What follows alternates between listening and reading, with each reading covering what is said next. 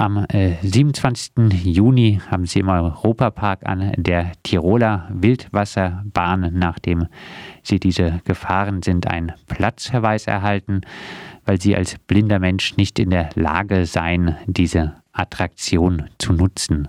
Wie war das für Sie? Ja, das war schon ein einschneidendes Erlebnis. Ähm, ich muss dazu sagen, ich war schon öfter im Europapark und ich habe auch öfter schon ähm, Fahrgeschäfte genutzt. Ähm, man sieht mir jetzt nicht unbedingt auf den ersten Blick an, dass ich blind bin.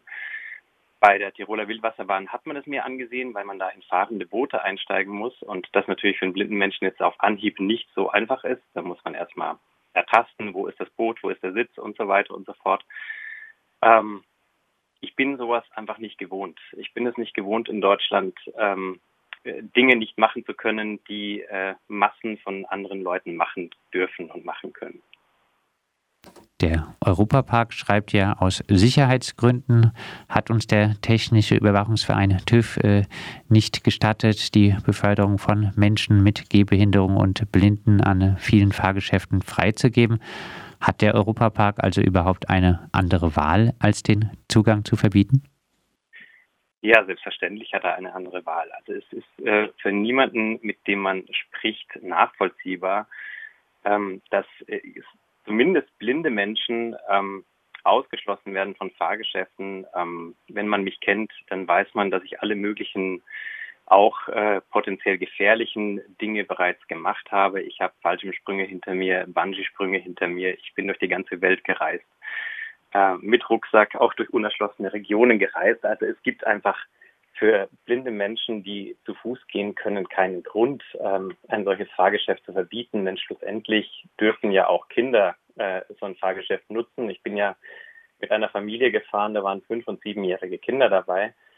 Ähm, es kann mir niemand erklären, warum fünfjährige Kinder ähm, sozusagen äh, im, im, Notfall sich selber retten können, aber blinde Menschen, die eine Begleitperson dabei haben, sollen das nicht können. Sie sagen auch, das äh, Ganze ist auch rechtlich unzulässig. Warum? Nun ja, wir haben ein Grundgesetz. Ähm, Artikel 3 im Grundgesetz äh, verbietet eine, eine Diskriminierung von unter anderem auch Menschen mit Behinderung. Ähm, das ist, der Europapark ist ähm, ein Unternehmen, das Attraktionen für große Menschenmassen anbietet und nicht für ein kleines Spezialpublikum, sage ich mal. Und daher hat er natürlich auch eine Verantwortung. Und äh, wenn er dann pauschal ganze Personengruppen ausschließt aus äh, also vorgeblichen Sicherheitsgründen, die in Wahrheit äh, auf jeden Fall mit, mit etwas Aufwand, sage ich mal, ausräumbar wären, dann ist das in meinen Augen äh, eine Diskriminierung ganzer Personengruppen und deswegen auch rechtlich so nicht haltbar. Ist es nicht ein Ausgleich, dass äh, Menschen mit Gehbehinderung und Blinde dafür, dass sie zahlreiche Fahrgeschäfte nicht nutzen dürfen, auch keinen Eintritt zahlen müssen? Welchen Grund haben sie dann überhaupt in den Park zu gehen? Also ich gehe doch in den Europapark, um solche Attraktionen zu nutzen. Ich gehe nicht dahin, um mich dort auf eine Bank zu setzen und Würstchen zu essen. Auf Radio Dreikland Anfrage hat der Europapark erklärt, äh, es habe ein gutes, konstruktives Gespräch mit ihnen gegeben. Schon vorher sei geplant gewesen, dass die Attraktionen 2021 barrierefrei zugänglich sind. Neuere Fahrgeschäfte seien schon barrierefrei. Sind Sie nach diesem äh, Gespräch zufriedengestellt? Ja, es war ein sehr, sehr positives Gespräch. Also ähm, der Parkleiter hat mir zugesagt, ähm, die Praxis noch dieses Jahr zu ändern, zumindest für blinde Menschen die Fahrgeschäfte noch dieses Jahr freizugeben.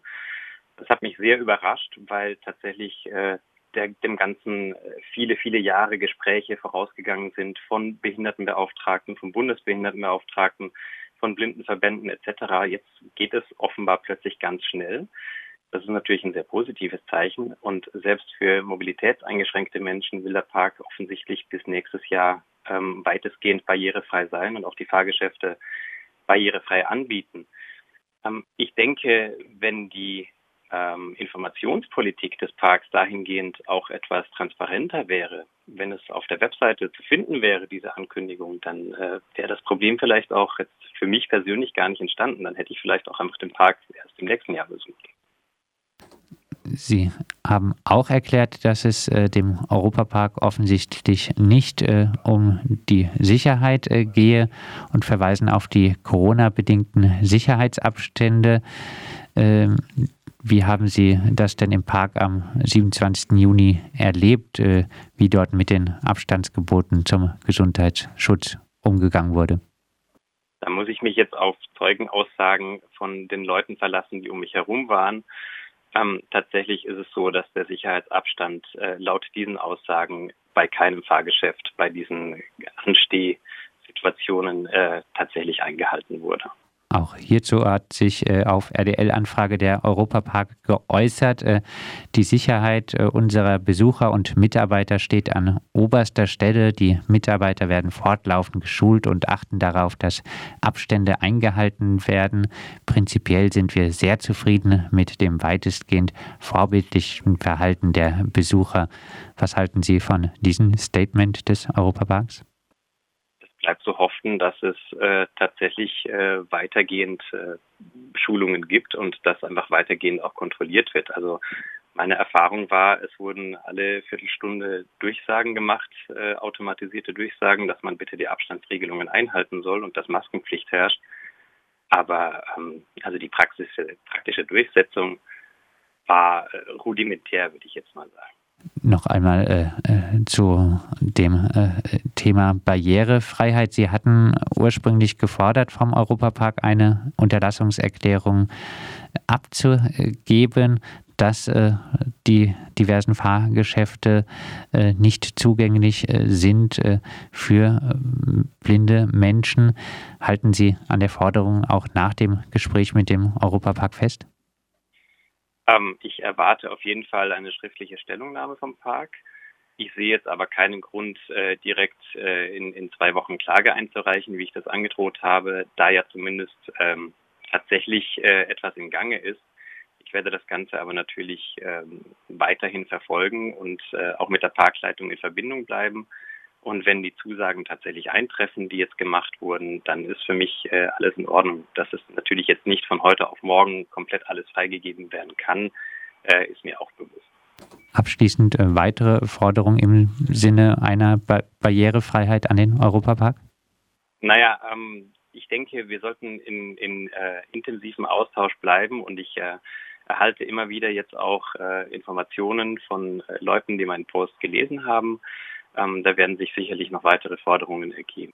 Das sagt äh, der Freiburger Stadtrat Ramon Katrein von der Liste für Teilhabe und Inklusion aus der Juppie-Fraktion. Er musste Ende Juni im Europapark erleben, dass äh, blinde Menschen von der Benutzung von zahlreichen Fahrgeschäften ausgeschlossen sind. Er sieht darin einen klaren Verstoß gegen das Diskriminierungsverbot. Der Europapark hat mittlerweile angekündigt, äh, die Praxis noch in diesem Jahr ändern zu wollen.